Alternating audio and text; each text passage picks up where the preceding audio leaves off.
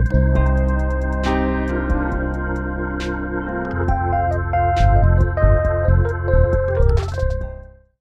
sejam bem-vindos a mais um encontro na Conexão Capital. Meu nome é Beatriz Quesada, sou repórter da Capital Aberto e vou conduzir a nossa conversa hoje sobre os novos desafios para o valuation.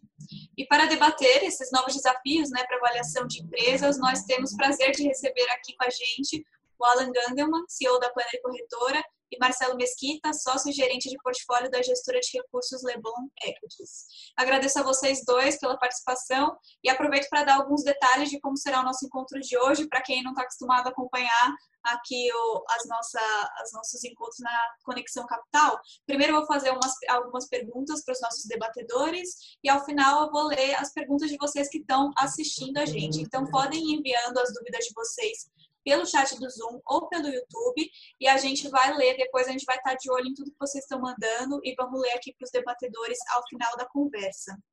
Bom, eu queria começar é, perguntando para vocês, né, entrando já, já um pouco nesse assunto da, avaliação de empresas, quais são os principais desafios é, para o valuation nesse cenário de pandemia? Né? O que mudou na forma como vocês avaliam as empresas, se mudou alguma coisa, e quais desafios vocês ainda enxergam daqui para frente? Alan, se você puder começar, por favor. Bom, é, em primeiro lugar, boa tarde, Beatriz, boa tarde, Marcelo. É, eu acho que mudou muito. É, eu estou quase dizendo que mudou tudo, mas é, nesse momento eu digo que mudou muito. O que, que mudou? Uh, mudou não só as empresas, obviamente, e, e, os resultados que vão vir e que a gente, uh, imagino que o Marcelo também, estamos na ânsia de ver como alguns resultados virão em função dessa pandemia, mas também a forma de enxergar as empresas. Por quê? Porque a gente mudou o cenário aqui no Brasil dos investidores. A gente hoje uh, tem mais investidores individuais na Bolsa do que o somatório de investidores institucionais com investidores de tesouraria de banco.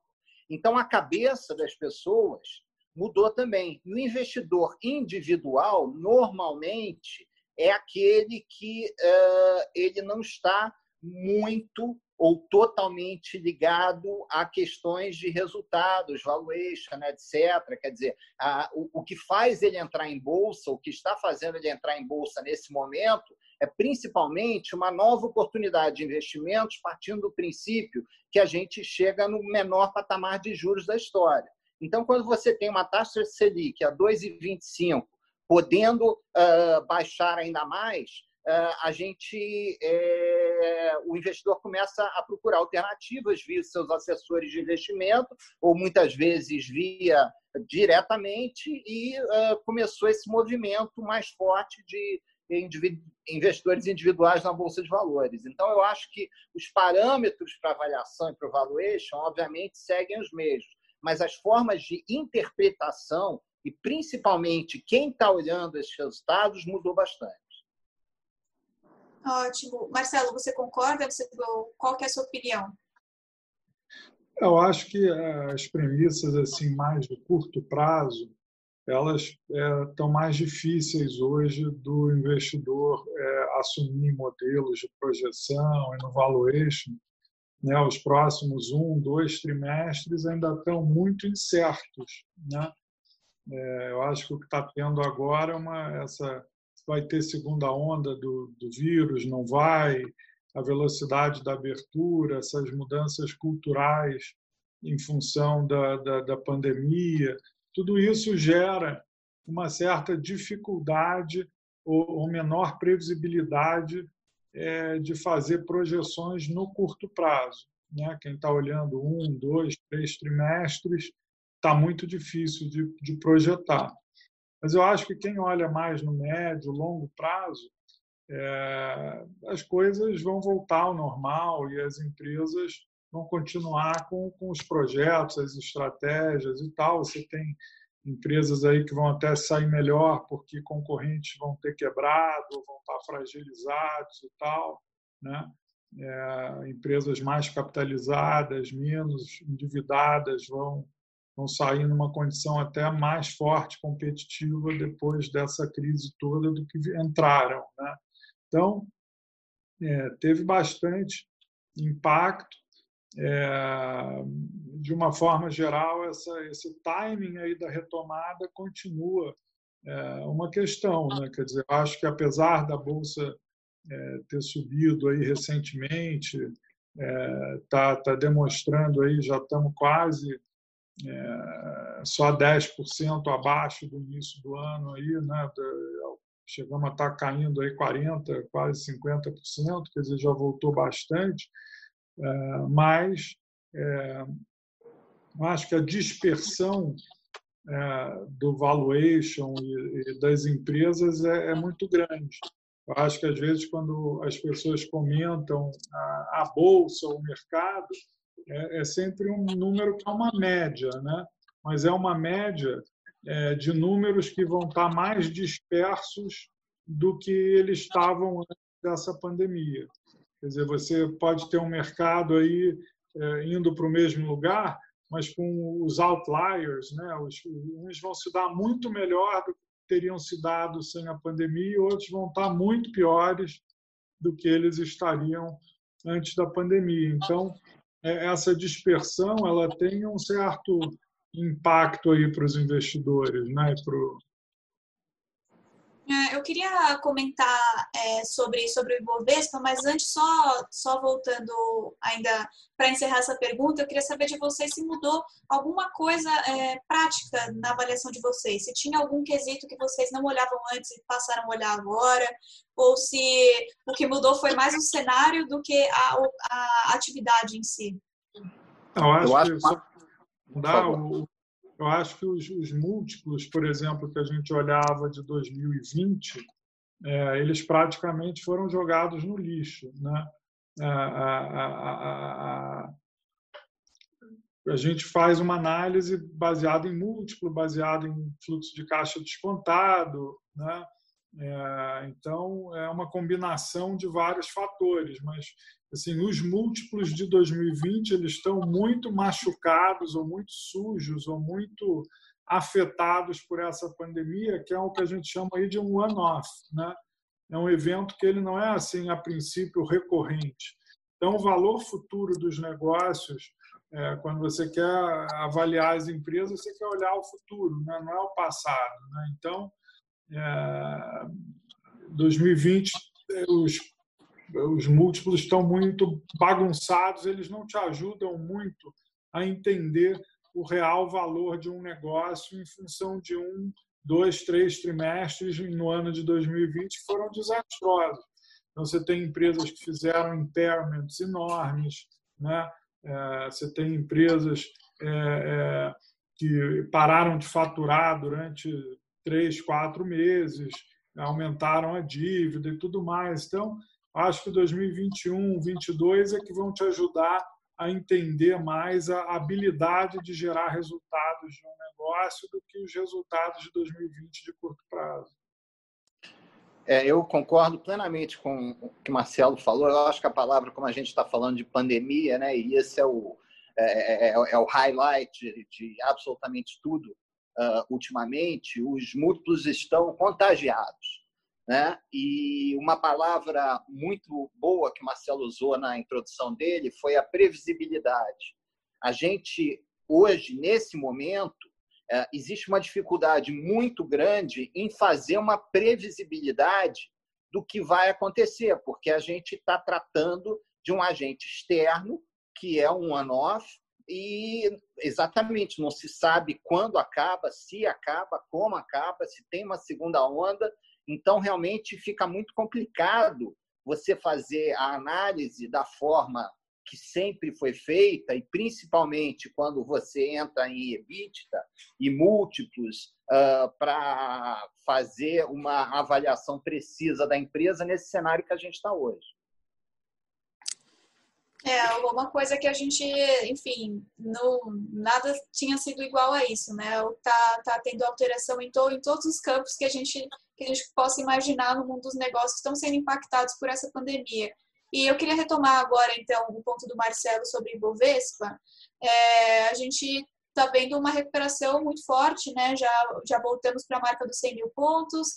Hoje o Ibovespa fechou em alta de 2,14% aos 104.575 pontos. E eu queria saber de vocês o que vocês acham dessa recuperação, o que explica essa forte recuperação e se vocês esperavam que, que isso acontecesse de forma tão acelerada, né? A, a gente está vendo, a gente está em crise econômica, vamos ainda sofrer a, ainda mais com, com essa crise econômica no campo da macroeconomia, mas no mercado de capitais a gente já está vendo uma recuperação forte. Queria saber o que, que vocês qual a avaliação de vocês sobre isso? É, Marcelo, se você puder começar dessa vez. É, uma, uma novidade no, no valor das coisas é a taxa de juros, né? o custo de oportunidade. Né? A taxa de desconto utilizada nos fluxos de caixa descontados das empresas ela está muito baixa, ela caiu muito no mundo, no Brasil, quer dizer, essa, é, esse é um impacto aí da, dessa crise e o impacto também do Brasil, apesar dos problemas que a gente tem, é, caminhar na direção de reformas, abertura da economia, privatizações, quer dizer, toda essa agenda, quando se olha para frente de consenso do que tem que ser feito no Brasil, é, ajuda também é, é, a ter juros baixos. Então, é, a taxa de desconto baixa ela ajuda muito. A dúvida ainda é se essa taxa de juros ela é sustentável por muito tempo. Então, quando você pega o, o, o bond de 10 anos do governo, ele está pagando hoje uns 7% ao ano ainda em dólar, né? apesar desse, que, é, do juro de curto prazo ele está aí na faixa aí de 2%, mas pra, por 10 anos é 7%, 8%. Então, está bem inclinada a curva. Né? O ideal é que a gente, é, daqui para frente, é, tenha é, é essas reformas tributária, é, reforma fiscal, né? É, privatizações e tudo isso, abertura da economia, para que esse juro de longo prazo também caia e fique junto com o de curto, e isso é, vai valorizar muito as empresas. Isso é o que tem valorizado é, a bolsa. No final das contas, a taxa de desconto mais baixa. Né? A bolsa não está subindo mais ainda, porque existe essa dificuldade de previsibilidade do que, que vai acontecer com o faturamento das empresas nos próximos 12 meses, 24 meses, em função da pandemia. Né? É, se vai ter segunda onda, se não vai. Essa dúvida, o investidor ainda está, é, é, em alguns casos, pagando o benefício da dúvida, em outros casos, não.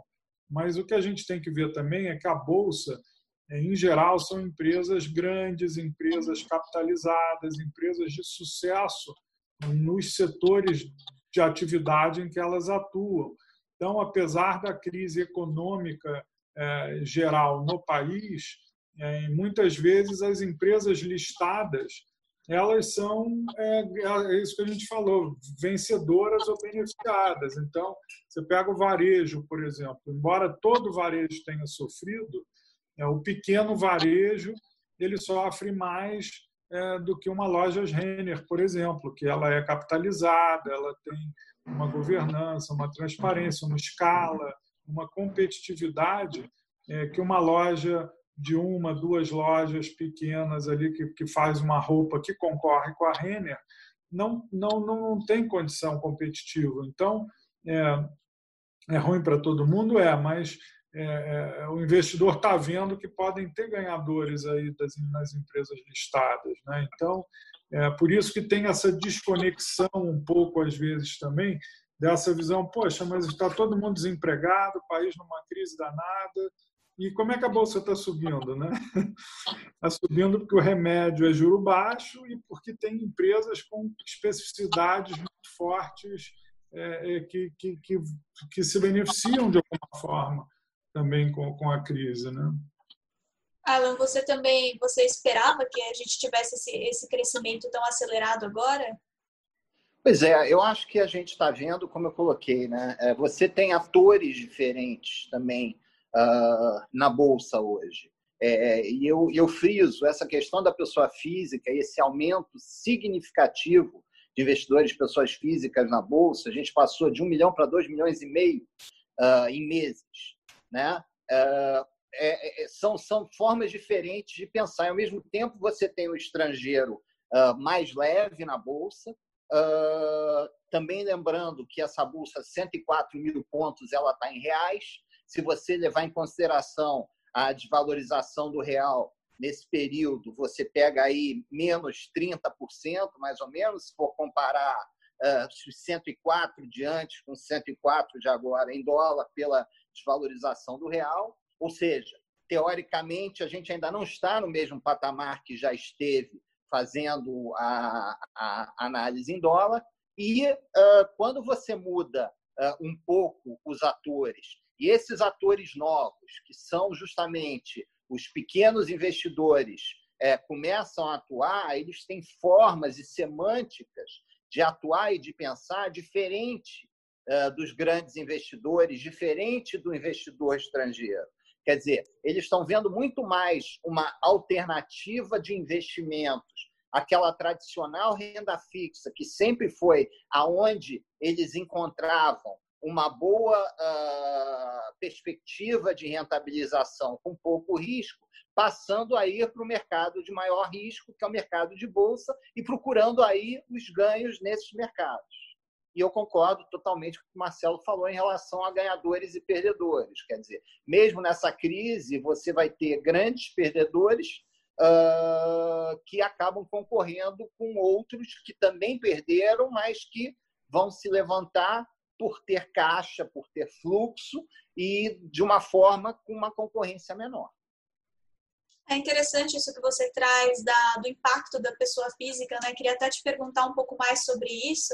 É, como que como que a participação do investidor individual ele impacta a precificação de ativos e como que vocês estão considerando isso esse fator na hora de avaliar as empresas? Então, eu acho que é a primeira vez. Uh, eu já tenho quase 30 anos de mercado, uh, que eu vejo tão forte a pessoa física e, de fato, a pessoa física uh, atuando e influenciando uh, precificações. É, eu acho que é a primeira vez que eu vejo realmente esse fenômeno acontecer. A diferença é que, como as pessoas físicas são tantas, são grandes e entram por diversos canais, seja via fundos de investimento, seja diretamente via as suas corretoras de preferência, digitalmente ou não digitalmente, é mais difícil você de fato mesurar. Agora, acompanhando no dia a dia, você realmente vê, e principalmente, mais do que estando sentado numa mesa de operações, nas conversas de final de semana, né, que hoje em dia estão muito mais por uh, Zoom e FaceTime e outras coisas do que propriamente encontros, mas eu tenho certeza que o Marcelo também uh, tem participado de conversas, a gente ouve uh, as pessoas que não tradicionalmente eram investidores de bolsa falando que estão investindo em bolsa e pedindo conselhos e às vezes até querendo dar conselhos, que é uma coisa engraçada, mas enfim, a gente respeita. É, então, o, o, impacto tem sido, sim, significante.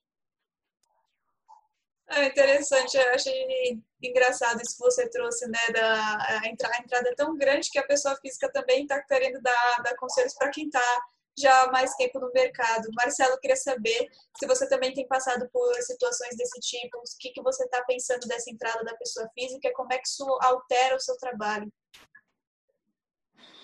É, eu acho que é muito positivo, é, é, muito bom que você tenha no país essa cultura de empresários, né?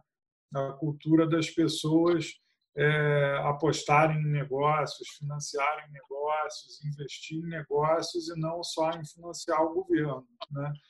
Acho que é muito bom no longo prazo para o país, porque a pessoa a física acaba é, se preocupando com os negócios e olhando os fundamentos do negócio e é bom para o país isso, né? Ter mais empresários, mais empreendedores e, e, agora no meu trabalho do dia a dia não afeta nada, quer dizer, eu acho que o como gestor eu me preocupo com os fundamentos das empresas e com e olho esse tipo de coisa. Não me preocupa muito é, quem são os sócios meus nos negócios onde eu invisto.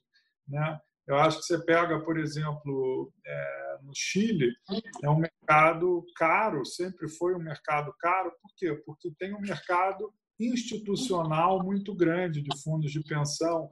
A, a, a, a previdência no Chile é privatizada. Né?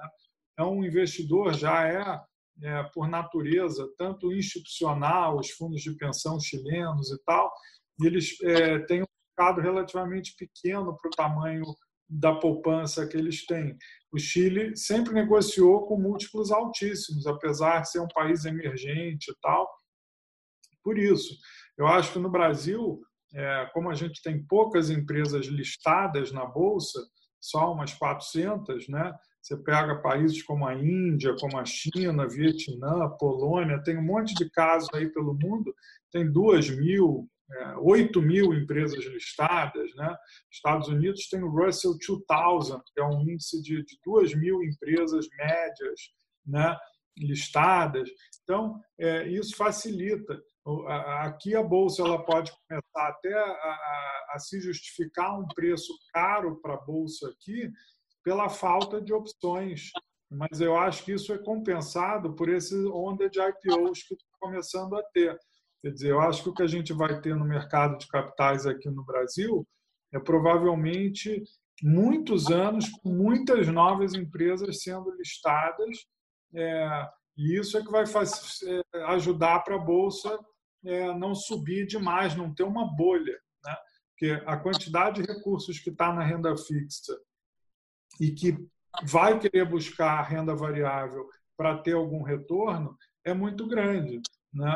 É, é, e na hora que o governo, o Estado brasileiro, parar de se financiar tanto por, por ter uma política fiscal maluca, né, com privatizações e um ajuste fiscal, isso também vai forçar muito recurso a não ter renda fixa para ir do governo e ir para renda fixa privado, ir para ações. Né? E aí a gente vai começar a ter, de fato, um mercado de capitais, que hoje a gente tem pouquíssimas empresas listadas, e é por isso que realmente faz sentido elas serem caras. É, eu queria pegar por esse ponto, você citou bolha, né? E, bom, a gente está. Sei que você já falou um pouco sobre esse cenário de instabilidade, a desconexão, explicou um pouco a desconexão, né? Da, do que a gente vê fora do mercado de capitais e dentro, mas como a gente está vendo essa entrada maciça de pessoas físicas, essa mudança, eu queria saber se vocês acreditam que os preços na Bolsa podem estar inflados ou distorcidos é, nesse momento que a gente está vendo uma grande quantidade de IPOs, de follow-ons. Eu acho que é muito caso a caso, não dá para dizer a bolsa como um todo, é muito caso a caso. Eu acho que às vezes você pode ter um ou duas ou três casos específicos onde você às vezes a pessoa física ela ela tem uma uma visão às vezes talvez mais como cliente do negócio, né? Então às vezes o cara é um cliente aí vê que a empresa presta um bom serviço e acha que é um bom negócio. E aí você às vezes pode ter ali uma uma bolha específica num caso específico, mas é, na bolsa como um todo, na média, você ainda tem muitas empresas muito grandes e que negociam ainda múltiplos muito, muito baixos. Né? Você tem muitas estatais que negociam a preços baixíssimos porque são estatais. Né? Você tem todo o setor de saneamento, tem setor de petróleo, tem ainda bancos estatais enormes. Né?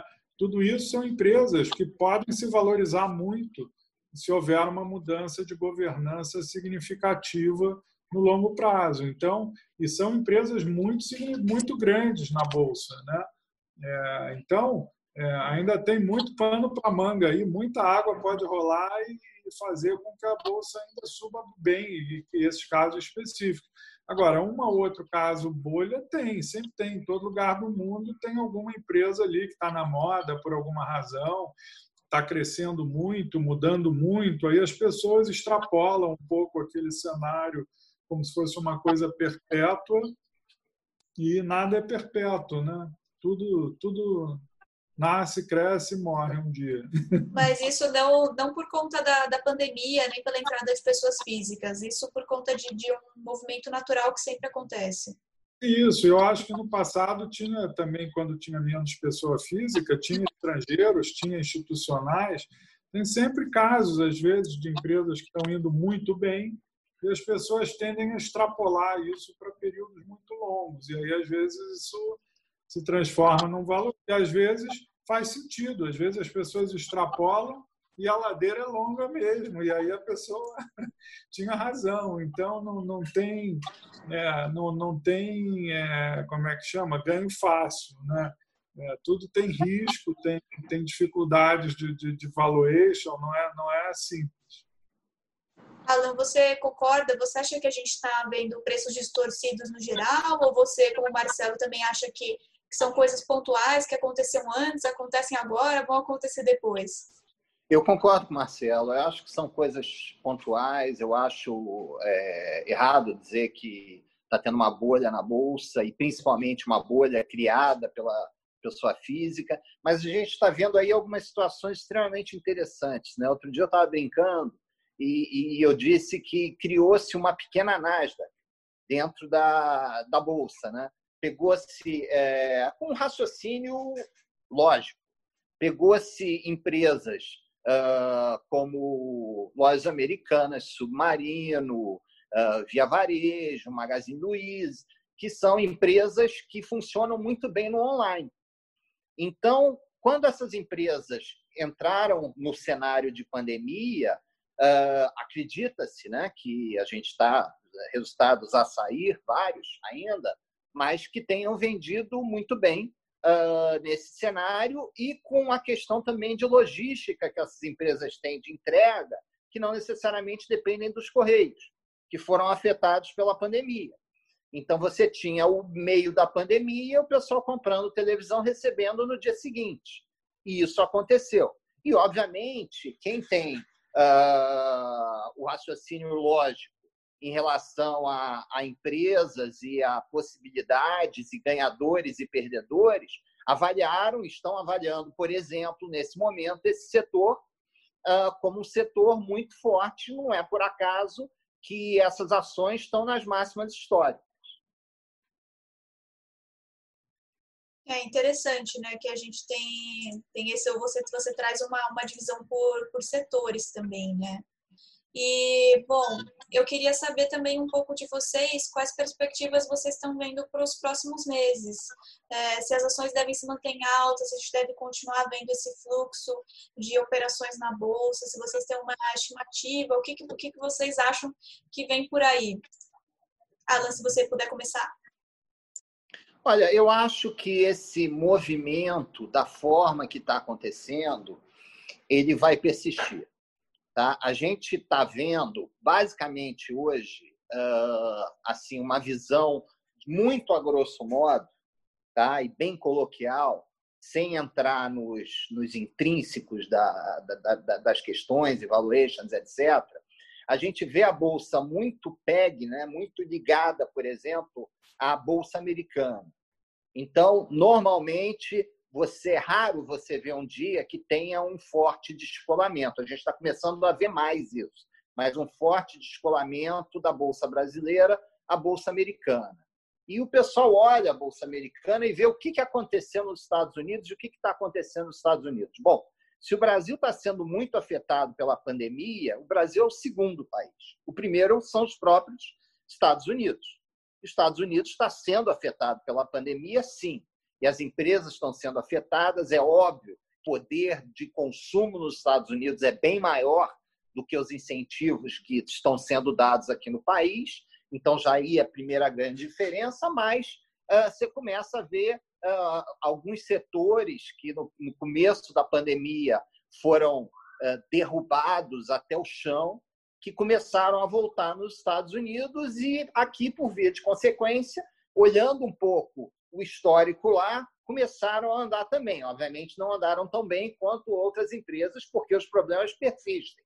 Mas, por exemplo, o setor aéreo já está fora uh, dos, dos, dos, grandes lows que a gente teve no, no, no, no, nos principais, no ponto grave, vamos dizer assim, da pandemia. Outros setores também ligados à, à, à viagem uh, também andaram um pouco, quer dizer, saíram daquela, daquela, daquele patamar que estava e foram para um patamar mais alto. Né? Isso foi muito uh, olhado a nível de exemplo do que, que aconteceu em países que passaram pela pandemia.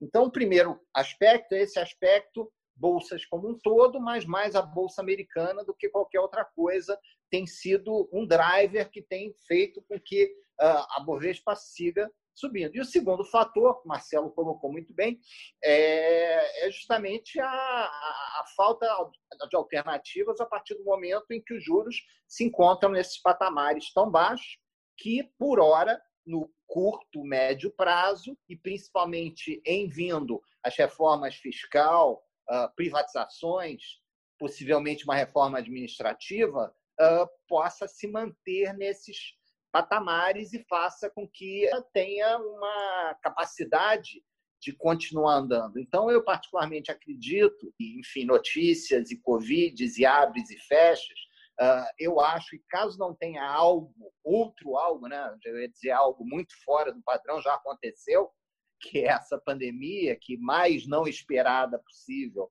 fora o Bill Gates, que aparentemente em 2015 falou sobre a pandemia, acertou, uh, ninguém de fato está prevendo algo dessa magnitude. Então, eu acho que se não tiver outra coisa dessa magnitude, a gente persiste aí nesse caminho de, de algo.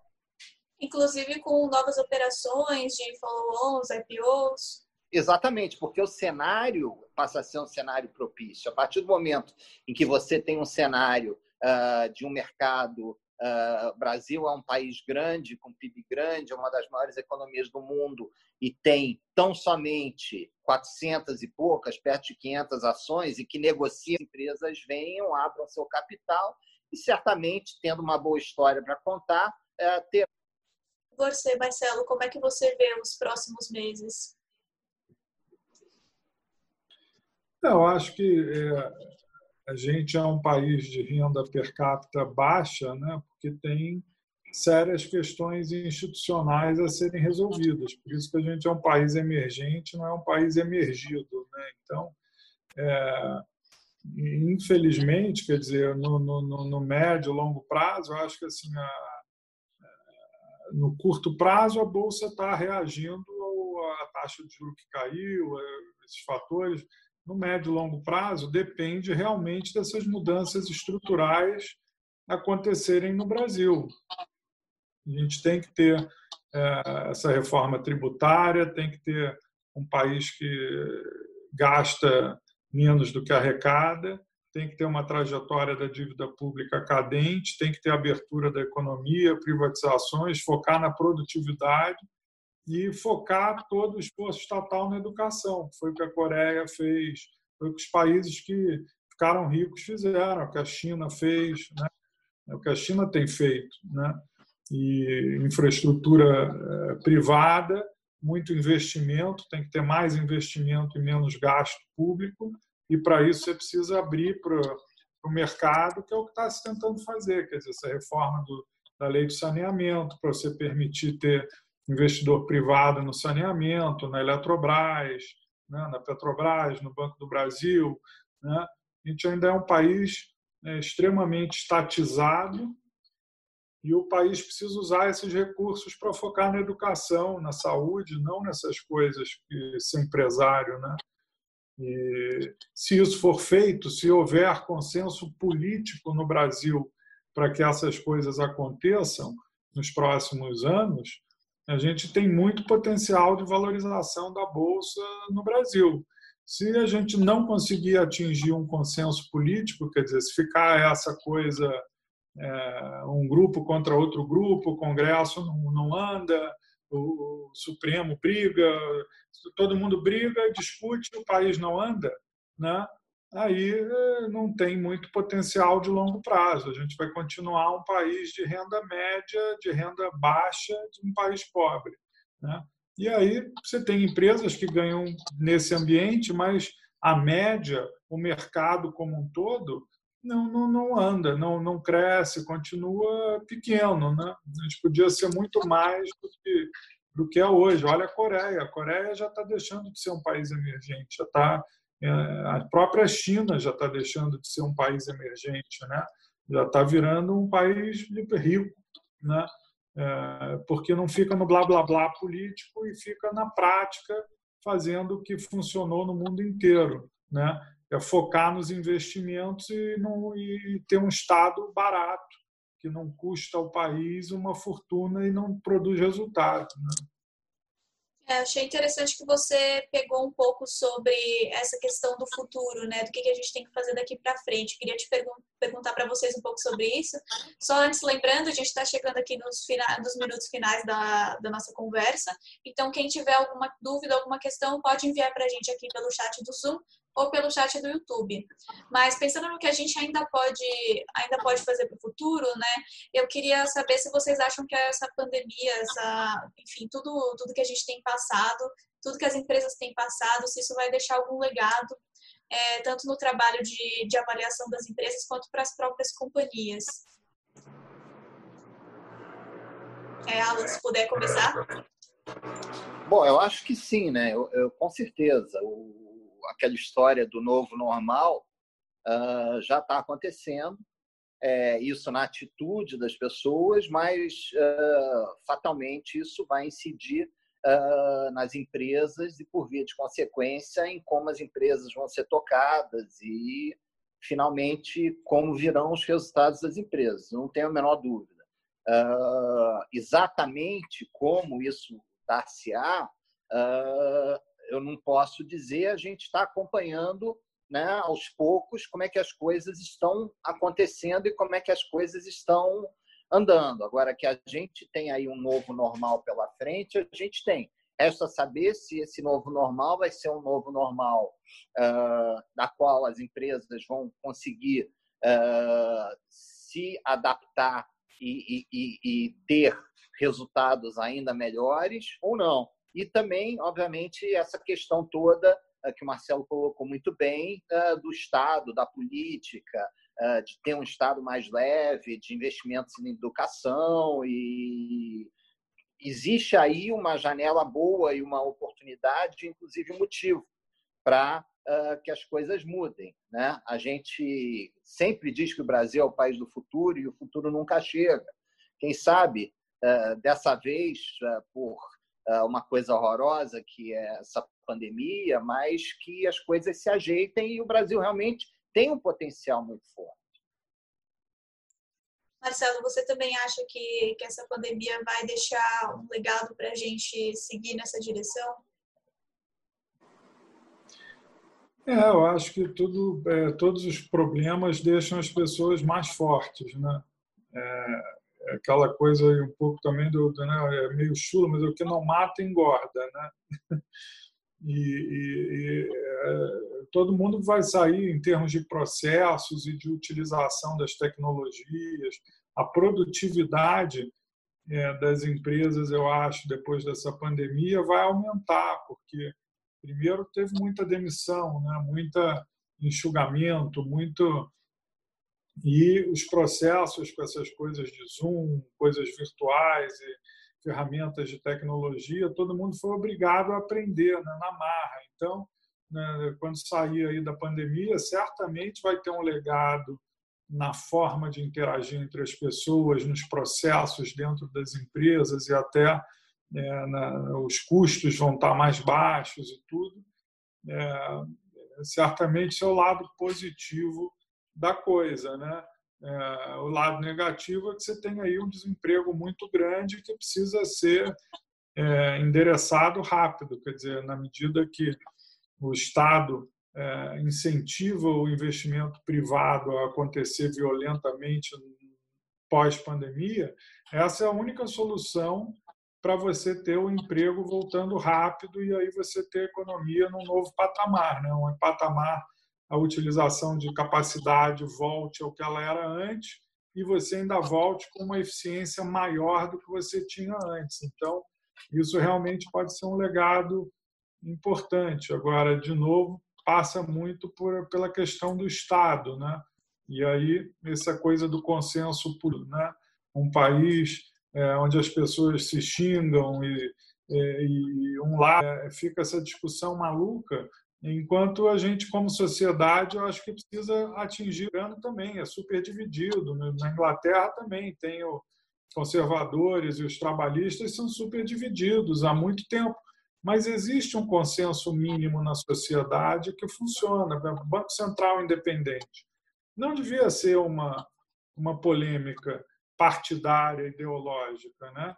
Tem coisas práticas que o mundo inteiro já abraça e funciona e tem resultado é, garantido que não devia. A gente tem que tentar, como sociedade, chegar mais nesses consensos, né? para poder avançar, para poder ir tirando da frente essas, esses obstáculos que existem hoje, né? Em vez de ficar um atirando pedra no outro e deixa ali o quebra-molas ali, o carro não corre, não anda, né? Então, esse é o nosso drama. Eu acho que a gente tem hoje um drama político. É, e não é de agora, é um drama é, dos últimos 30 anos, né? uma dificuldade de, de consenso na, na, nas grandes causas no Congresso é, para avançar nessas questões aí óbvias, né, mas que são difíceis, enfim. É, bom, apesar né, das dificuldades que a gente tem tido para atingir esses consensos, espera-se né, que a gente consiga sair dessa crise um pouco melhor do que, do que a gente está vendo a condução dela agora no momento. Mas, bom, chegou uma mensagem aqui, uma pergunta da Luciana. Ela pergunta se, na visão de vocês, ela quer saber, na visão de vocês, quais são os principais desafios de integrações de questões ESG, né, questões relativas ao meio ambiente, a questões sociais e a governança na avaliação das empresas. Bom, os critérios ESG estão sendo cada vez mais cobrados por investidores, por consumidores, e como é que isso se integra dentro da avaliação das empresas. É, Marcelo, se você puder começar com essa. Eu acho que é muito importante começar a ter parâmetros de consenso é, de avaliação de, dessas questões. Né? A questão da, da, ambiental, por exemplo, que essa é uma discussão ainda, eu acho muito. É, não está muito clara ainda para a maioria das pessoas. Né? Então, tem muita gente que diz: não, a empresa ela é, produz petróleo, ela é ruim para o meio ambiente, então não vou comprar essa empresa. Eu acho que a posição do investidor não deve ser essa.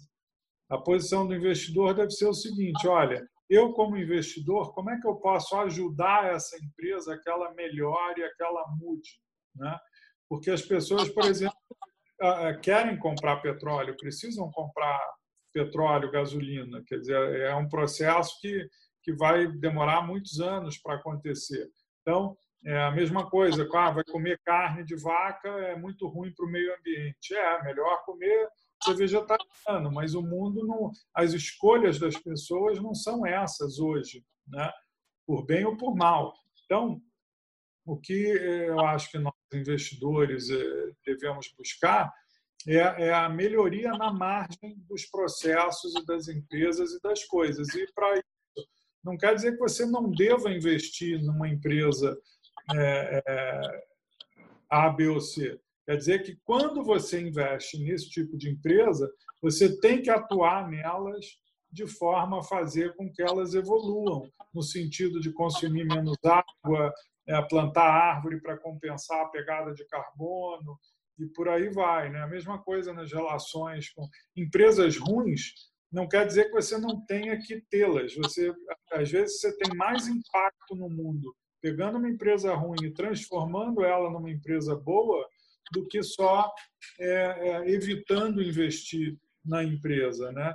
É verdade, quando você evita é, é, uma certa empresa, você está indiretamente aumentando o custo de capital dela e dificultando a vida para ela. Então, de uma certa forma, você também está forçando um pouco que a empresa melhore. Né?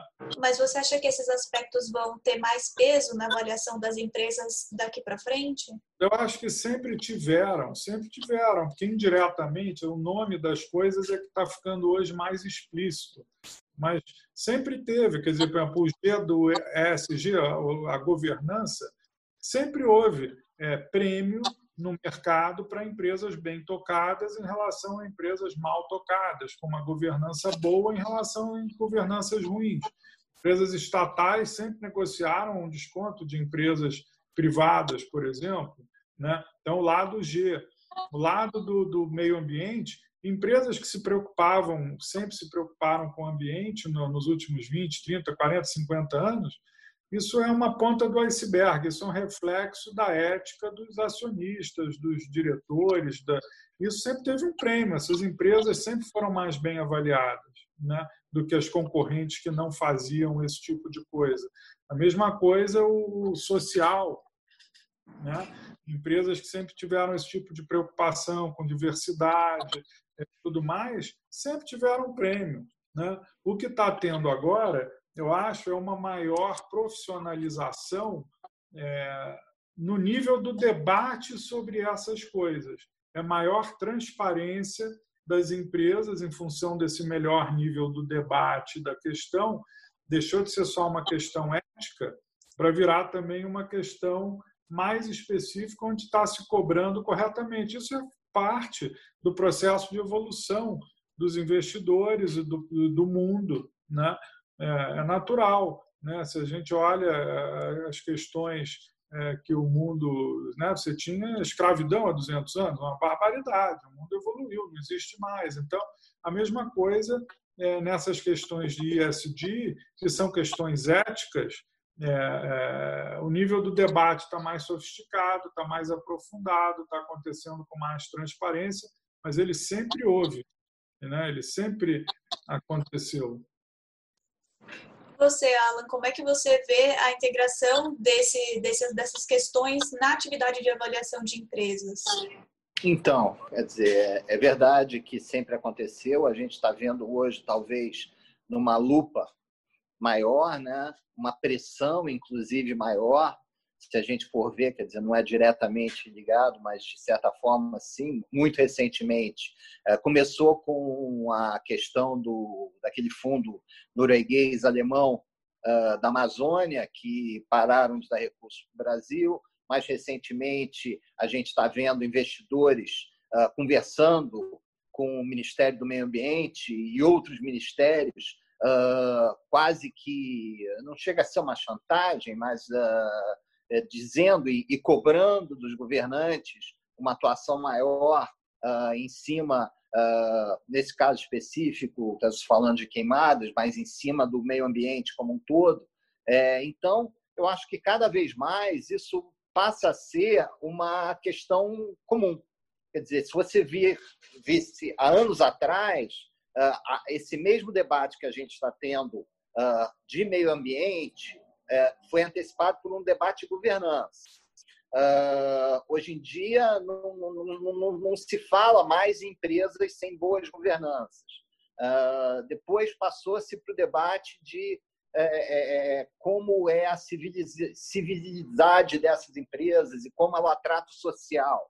Né? Hoje em dia uh, já é quase automático, quer dizer, todas as empresas que, que, que, que estão por aí, que anunciam, têm um programa social, têm um gerenciamento social, têm, uh, fazem o bem social, e a questão do meio ambiente está entrando também junto com tudo isso. Então, eu acho que daqui a alguns anos podemos ter outras questões, e essas questões de governança de social, de meio ambiente, já vão ser condição sine qua non para que as empresas que queiram realmente serem vistas como grandes empresas, essas todas têm que ter, se é que já não tem.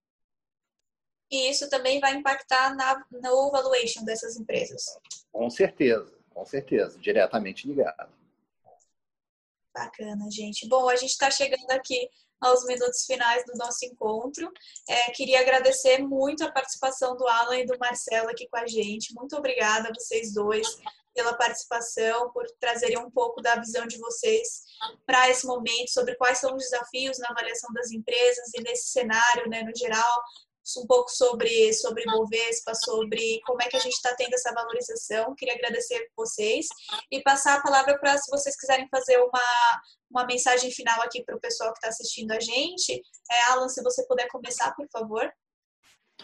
É, eu, eu acho que todos nós estamos vivendo uma situação única, um momento uh, ao mesmo tempo inesperado, uh, que uh, a gente via tão somente em filmes de ficção, de repente isso virou uma realidade. Quer dizer, você sai na rua, você vê as pessoas de máscara e, e todo o resto em volta, né? E é interessante como a gente faz esse paralelo, porque a vida segue e a vida segue, e nesse caso específico, as empresas seguem, e os resultados seguem, e os investimentos seguem, os investidores seguem.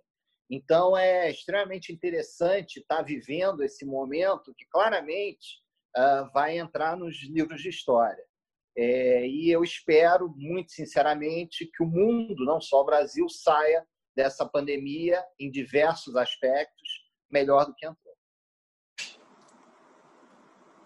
Opa, desculpa, a gente estava mutada. Marcelo, se você quiser dar sua mensagem final, por favor.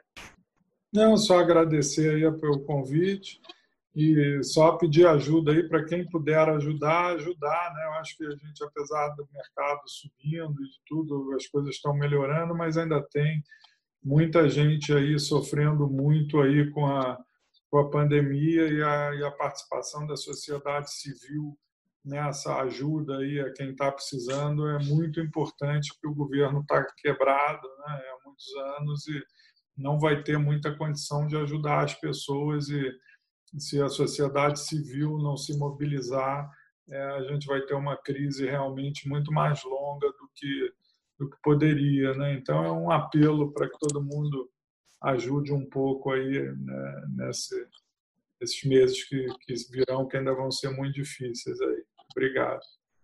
Muito obrigada, obrigado pela mensagem, né? Acho que é importante a gente também abrir o espaço, por mais que a gente não esteja falando disso hoje. É sempre importante lembrar que, que a gente está vivendo um momento, como vocês destacaram, que é um momento sem igual e que a gente precisa também olhar um pouco para o lado, né? Muito importante. Obrigada pela participação de vocês.